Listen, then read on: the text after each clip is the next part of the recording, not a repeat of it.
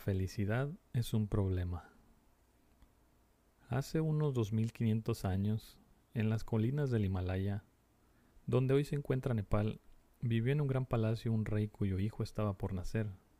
Cuando llegara al mundo, el monarca había decidido hacerle la vida perfecta. El niño jamás conocería un momento de sufrimiento.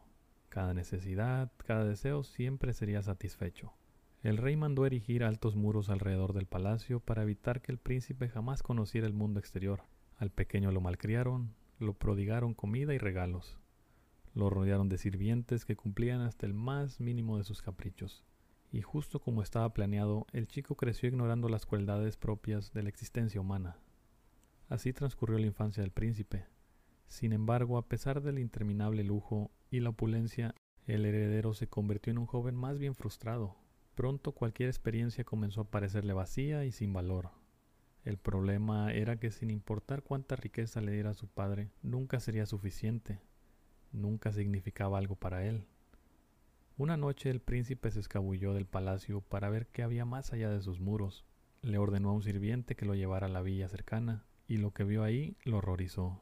Por primera vez en su vida notó el sufrimiento humano.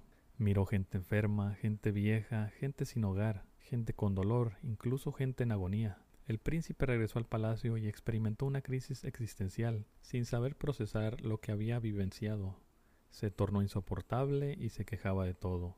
Y como es típico en los jóvenes, terminó por culpar a su padre de las mismas cosas que éste había tratado de hacer por él. Toda esa vida de riqueza, pensaba el príncipe. Lo había hecho todo tan miserable, le robó el sentido a su vida, decidió huir. Pero él se parecía a su padre más de lo que creía, él también tenía grandes ideas. No solo huiría, sino que renunciaría a la nobleza, a su familia y a todas sus posesiones. Viviría en las calles, dormiría en la tierra como un animal.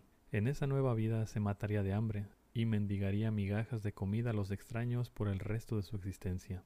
A la siguiente noche el príncipe volvió a escabullirse del palacio, esta vez para no volver. Durante años vivió con un mendigo, una escoria de la sociedad, marginado y olvidado un excremento de perro embarrado en el fondo del tótem social. Y tal como lo había planeado, sufrió enormidades, padeció enfermedad, hambre, dolor, soledad y decadencia. Encaró incluso a la misma muerte, a menudo limitado a comer solo una nuez al día.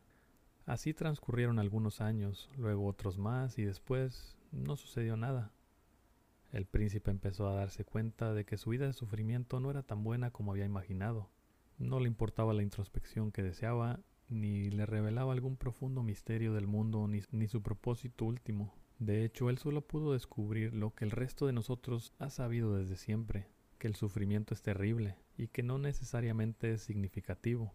Como lo sucedió en su época de riqueza, el príncipe tampoco encontró el valor del sufrimiento cuando sufrir no tiene un propósito. Tristemente llegó a la conclusión de que su gran idea, al igual que la de su padre, había sido muy mala y que quizás debería emprender algo distinto. Confundido por completo, el heredero del rey decidió ir a sentarse a la sombra de un gran árbol, a las orillas de un río. Su nuevo plan consistía en permanecer allí hasta que se le ocurriría otra gran idea. Según la leyenda, nuestro desconcertado personaje se quedó sentado por 49 días.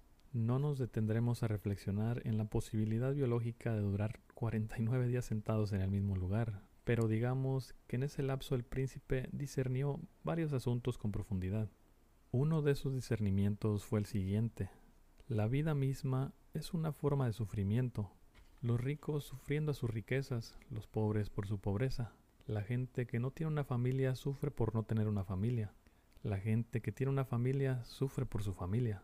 Las personas que buscan los placeres mundanos sufren por esos mismos placeres mundanos. La gente que se abstiene de esos placeres mundanos sufre por esa misma abstención. Lo anterior no significa que todo el sufrimiento sea igual. Algunos sufrimientos son definitivamente más dolorosos que otros. Sin embargo, todos sufrimos. Años después, el príncipe desarrollaría su propia filosofía y la compartiría con el mundo, y este sería su principio central. El dolor y la pérdida son inevitables y deberíamos dejar de resistirnos a ellos. Más tarde aquel joven sería conocido como Buda.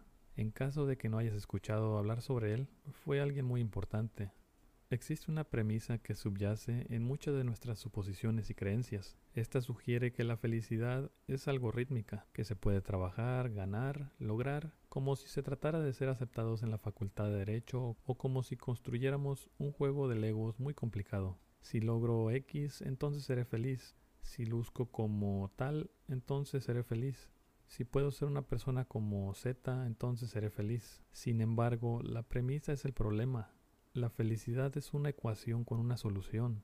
La insatisfacción y el malestar son partes inherentes de la naturaleza humana y, como veremos, componentes necesarios para crear una felicidad estable. Buda lo debatió desde una perspectiva teológica y filosófica. Yo presentaré el mismo argumento en este capítulo, pero lo haré desde una perspectiva biológica y con osos pandas.